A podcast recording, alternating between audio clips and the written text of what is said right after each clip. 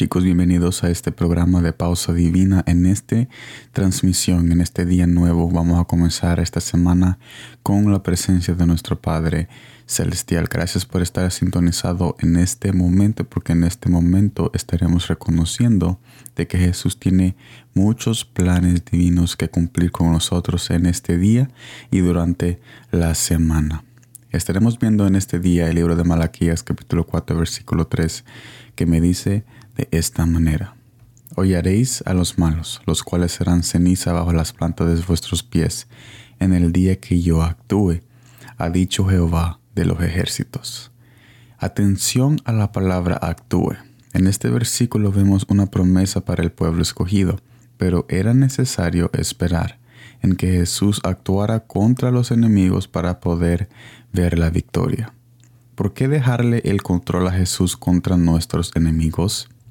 Todos hemos tenido ese momento donde queremos actuar ásperamente cuando alguien nos daña, especialmente en momentos donde somos avergonzados. Yo he estado ahí en muchas ocasiones, pero siempre oigo su voz que me dice que es necesario esperar en que Él actúe. Cuando esperamos en Él entonces disfrutamos de algo que no podemos disfrutar cuando tomamos el asunto en nuestras manos. Mire lo que dice el libro de Lamentaciones capítulo 3 versículo 26. Bueno es esperar en silencio la salvación de Jehová. Hay una salvación que Jesús quiere que disfrutemos. Él rescata tu alma de la angustia y la sana algo que en aquel que nos hizo daño nunca experimentará a no ser que tenga un encuentro con el Padre de gracia. Pero mientras tanto que eso pase, tú estarás disfrutando antes que tus enemigos la victoria. Mire lo que dice el libro de Salmos capítulo 24 versículo 12 al 13. Bienaventurado el hombre a quien tú ha corriges y en tu ley lo instruyes para hacerle descansar en los días de aflicción, en tanto que para el impío se cava el hoyo.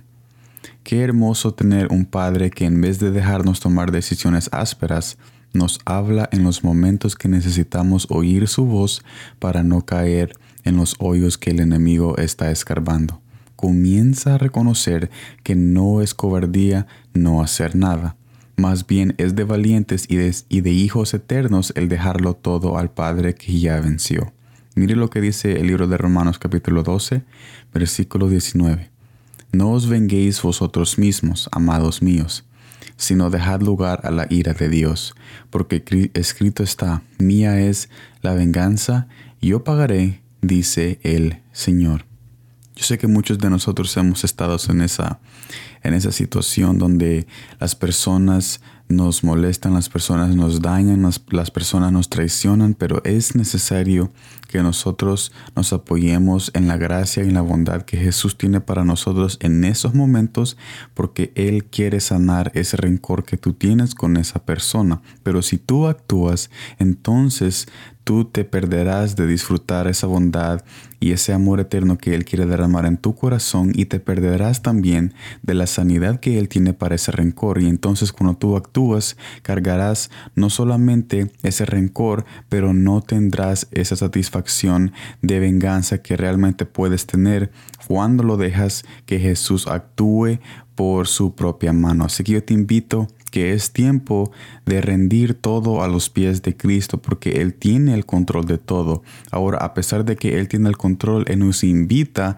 a que Él venga a nuestras vidas a controlar todo aquello que no podemos controlar porque Él nos ha dejado un libre albedrío y con esto, cuando le decimos ven y necesito que tú controles en este momento esta situación, entonces cuando usas ese libre albedrío, sabiamente diciéndole a Él que venga, entonces tú puedes disfrutar de esa soberanía del Dios Altísimo. Aunque Dios siempre tiene el control, pero Él cuando es invitado en cosas pequeñas y específicas, con esos momentos que tú eres engañado o traicionado, entonces en ese momento se convierte en algo muy hermoso. En vez de una situación y en vez de una escena de traición, nosotros vemos que Dios la convierte en una escena donde podemos conocer su sanidad, su salvación, su corazón y su amor eterno. Así que yo te invito a que en esta semana cualquier cosa que pase, que tú la entregues a los brazos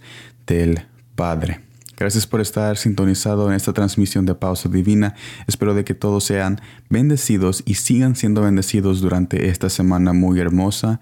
Gracias por estar aquí. Nos vemos en la próxima y como siempre, gracias por el tiempo.